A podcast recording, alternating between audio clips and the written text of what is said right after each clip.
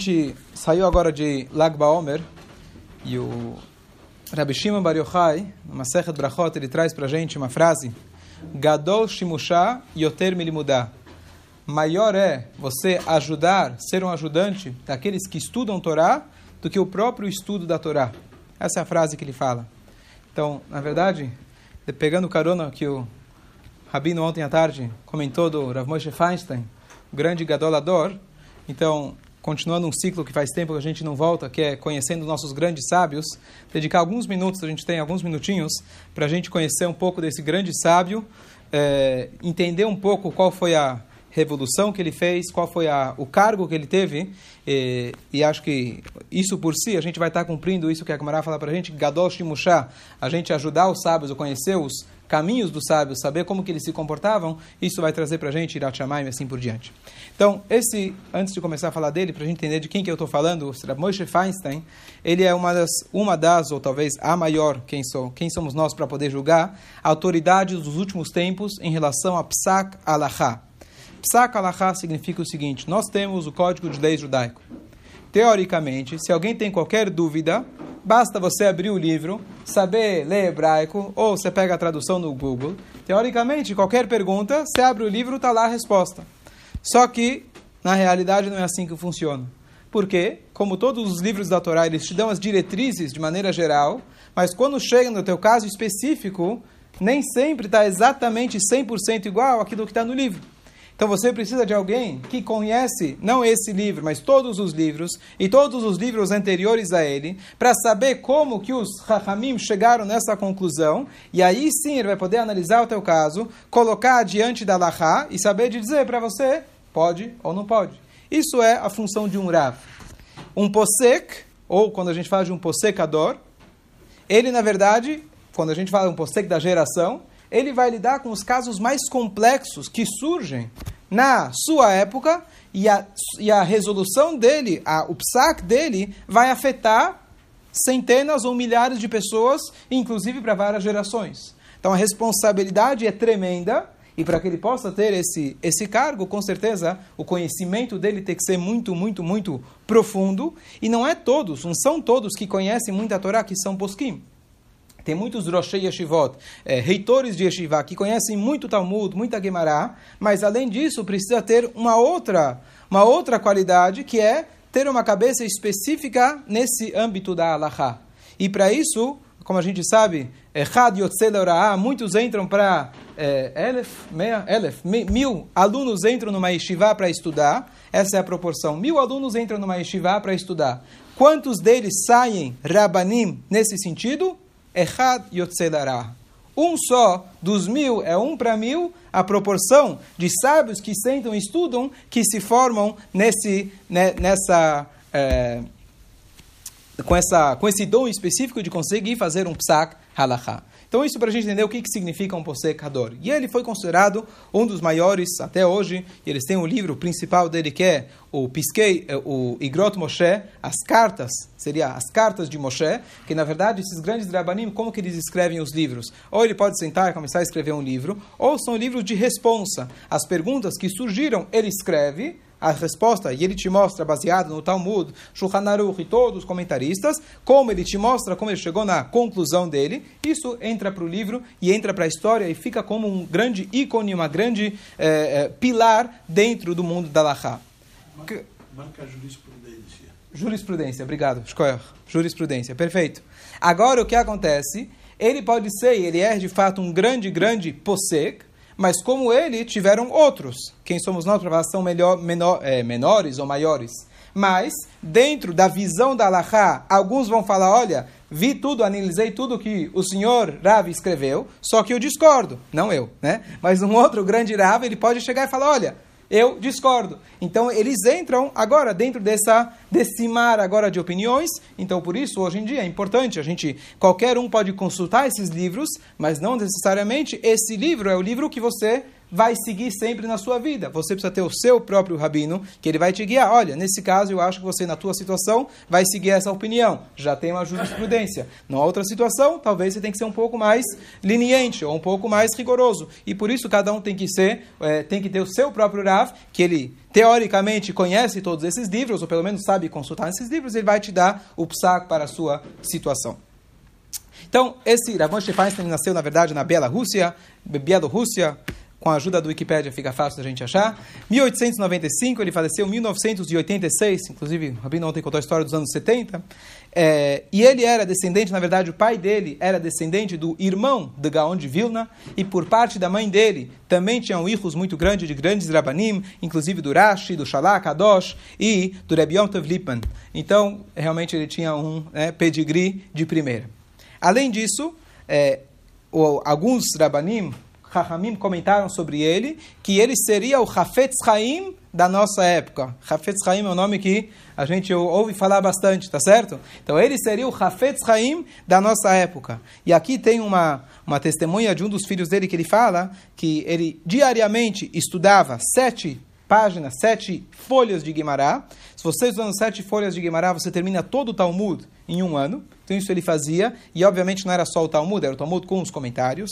Ele fazia um estudo diário da Torá com o comentarista do com o comentário do Ramban, e ele estudava todo dia dois capítulos do Tanakh, dos 24 livros da Torá, com Orachaim Akadosh, Midrash Rabbah, isso é o que se sabia, com certeza tinha muito mais. Isso fazia parte do estudo diário dele, uma pessoa que com certeza tinha outras ocupações, que como foi posteriormente, depois que ele saiu, ele veio para os Estados Unidos, ele, Estados Unidos, ele foi morar no Lower East Side, de Manhattan, quem conhece, logo que você atravessa a ponte do Brooklyn, é a primeira, é, logo no, no, início lá, e ele se tornou Rosh Hashivá, e mais importante, ele tinha um papel oficial que ele fazia parte, era, é, ele, ele era o presidente da União Ortodoxa de Rabinos, ou seja, nos Estados Unidos, aqui ainda, é, ainda a nossa comunidade não é tão grande, tão organizada como você tem em Israel, Estados Unidos, mas é um corpo que toma conta de todas as decisões que vão afetar, na verdade, o país inteiro e assim por diante. E também ele fazia parte do Agudá, que era a junção de rabinos dos Estados Unidos e também do Canadá e assim por diante. Só para a gente comentar em alguns pontos que ele, para a gente ter ideia de que tipos de assunto que ele comenta. E são dos assuntos mais atuais possíveis e até hoje, grandes eh, impo, eh, decisões importantes no dia a dia de alguém, sempre a opinião dele deve ser consultada. Não seriamente o teu rabino vai falar que tem que seguir a opinião dele, mas deve ser com certeza levada em consideração. Por exemplo, Inseminação artificial. Quem poderia pegar uma Guemará e saber concluir como esse procedimento se pode e como, se é que pode fazer esse tipo de procedimento. Então ele foi, se não o primeiro, mas um dos primeiros que conseguiu legislar sobre esse assunto. Mais um exemplo: é, cirurgia cosmética.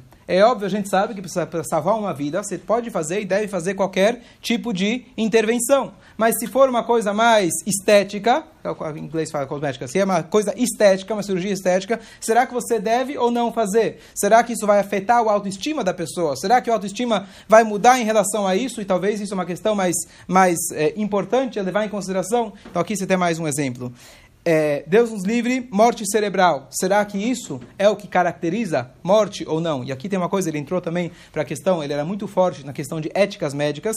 Traz aqui uma questão que ele, quando teve um caso de bebês siameses, e o próprio médico, era um grande médico, ele falou: olha, aqui tem uma questão não médica, mas uma questão ética. E a única pessoa que eu posso te referir para você que tome uma decisão em relação ao assunto é aquele rabino, o rabino Moshe Feinstein, e ele que foi legislar em relação a esse assunto. Deus nos livre, que se acontece uma situação, você tem que dividir os bebês, e às vezes você compromete a vida de um pelo outro, como funciona, duas vidas, deixa deixa os dois viverem desse jeito, ou deixa compromete a vida de um, etc. Uma questão ética muito complexa, e justamente o próprio médico recorreu à opinião da Torá desse grande Rav nesse assunto. Então ele também, além, os médicos se consultavam com ele para questões de ética conforme a visão da Torá. Agora ele traz um exemplo, um, é só pequenos exemplos que surgem nesses, nesses, nessa coleção de livros que ele tem. Doação de sangue por dinheiro. Então surgiu, né? As pessoas estão precisando de dinheiro e você tem hoje, você vende rim também, né? Em outros países, pessoas vendem outras coisas. Mas é, será que você pode doar sangue por dinheiro? Então surgiu essa questão: será que você pode tirar da tua vida teu sangue para dar e etc. É, outro exemplo aqui é muito importante para nós: Eruv fazer um Eruv em Nova York. Hoje a gente está se beneficiando do Eruv que a gente tem em São Paulo. Mas imagina Anos atrás, década de 70, 60, você fazer um Eruv, pensar fazer em Eruv em Nova York, quantas pessoas andam por lá, pela rua, são questões super complexas e os grandes Rabanim, com certeza, se apoiam e conhecem esse tipo de psa que ele colocou para gente. Transplante de coração. Pode imaginar, um rabino que conhece Guemará, quantos alunos podem sair da Yeshiva estudar todo o Talmud e sair de lá e falar, olha, pode fazer o transplante, deve fazer o transplante, não pode fazer e assim por diante. Então, com certeza, ele tinha aquilo que se chama, não é só os quatro halakim do Shulchan Aruch, as quatro partes do Shulchan Aruch, mas é a quinta parte do Shulchan Aruch. O Shulchan Aruch é dividido em quatro sessões. Ele tinha a quinta parte, que é o bom senso. Isso é o mais importante, não é menos importante, quer dizer, além de conhecer bem os livros, a pessoa saber tirar do livro e aplicar na prática, isso sim é um talento único que poucos têm. Ele realmente era um sinal, ele é uma pessoa é, que tinha isso. É, um dos pontos talvez mais controversos, e ele sempre que fala desse assunto menciona o nome dele, eu vou só mencionar sem questionar, ah, sem trazer a questão se está certo ou está errado, quem sou eu, Hazel Shalom, mas só para trazer algo que foi muito, muito controverso, mas ele trouxe uma opinião muito forte em relação ao Halav Israel. Halav Israel, Allah estabelece que quando você vai tirar leite da vaca, você tem que ter um judeu olhando, e aquilo torna o leite kasher. E ele entra na questão de que hoje que as, as, as fábricas elas são controladas pelo governo, é impossível praticamente, de que o leite provenha de outro animal que não seja kasher e não seja leite de vaca. Será que eu posso me apoiar nisso e dizer, bom, qualquer leite que se chama leite de vaca, está na caixinha leite de vaca, seria chamado Halav Israel, ou eu posso tomar tranquilamente. Isso foi, levantou muita, muita, muita, muita discussão, e até os dias de hoje tem essa discussão em relação a isso. Se ele de fato falou isso, ou se de fato ele talvez voltou atrás, mais para frente, ou ele falou de uma determinada situação, se ele quis dizer que isso era para todo mundo, ou no caso específico, específico e assim por diante, trouxe muita polêmica. Mas só estou trazendo que ele é um. É, se lembra o nome dele quando fala desse assunto. Não estou aqui entrando no mérito da questão, cada um consulta a sua situação e com certeza mesmo para ele, a melhor situação a gente comprar o leite, aquele que tem o masguiar, que está olhando e assim por diante, para não precisar entrar nessa questão. E só para concluir, como o Rav trouxe ontem, quem não estava aqui perdeu uma história fantástica do Ramoshe Feinstein, mas é, mais duas historinhas. É, tinha uma pessoa muito importante que tinha falecido, é, e ele foi mesmo, ele mesmo foi prestar é, a mitzvah, fazer a mitzvah de Levaiá, e no meio daquele tumulto de tanta gente, daquele Rav que tinha falecido, tinha uma outra pessoa que faleceu no mesmo dia. E ninguém deu atenção, obviamente, está o grande rabino aqui, quem vai? E ele mesmo falou, eu vou acompanhar aquele outro. Quer dizer, a questão, é, acho que uma das, uma das coisas mais importantes que os verdadeiros grandiosos estudiosos da Torá são aquelas pessoas que, além de tudo, eles mantêm o cavó deles por último lugar. Eles não procuram o cavalo. E ele é, era um grande exemplo disso. Ele não procurava o cavalo dele próprio, pelo contrário. Aqui ele traz uma história também fantástica de que uma, um belo dia contrataram um funcionário na casa dele e esse funcionário, um goi, e a primeira coisa foi ele fez questão de mostrar para o goi, ó, oh, aqui você pode fazer teu cafezinho, aqui você pode descansar e deu para ele todo o conforto. A maneira que ele tratava as pessoas, é isso que a gente conclui, Gadol Shimushai o termo mudar. O verdadeiro grandioso da Torá não se destaca pelo seu conhecimento, pela sua capacidade capacidade intelectual e sim se destaca pela sua forma de se comportar. Ele demonstra no seu dia a dia que a Torá realmente permeou ele em todos os sentidos. Que o mérito dele, na verdade, ele nasceu no dia 7 de Adar, que é justamente o dia do nascimento e falecimento do Moshe Rabbeinu, que a gente vê já no dia que ele nasceu já era propício uma coisa tão, tão grande, então que a gente possa aprender dele e de vários outros sadikim que viveram, que a gente possa poder reencontrá-lo em breve com a Shia Sidkenu, em breve, amém. Amém. Rabbi Hanan HaKashoyim, Rasul Shbor Sakshrod, Eficho Achir Balen Turmis Shonem Aradinoi, Chofetz,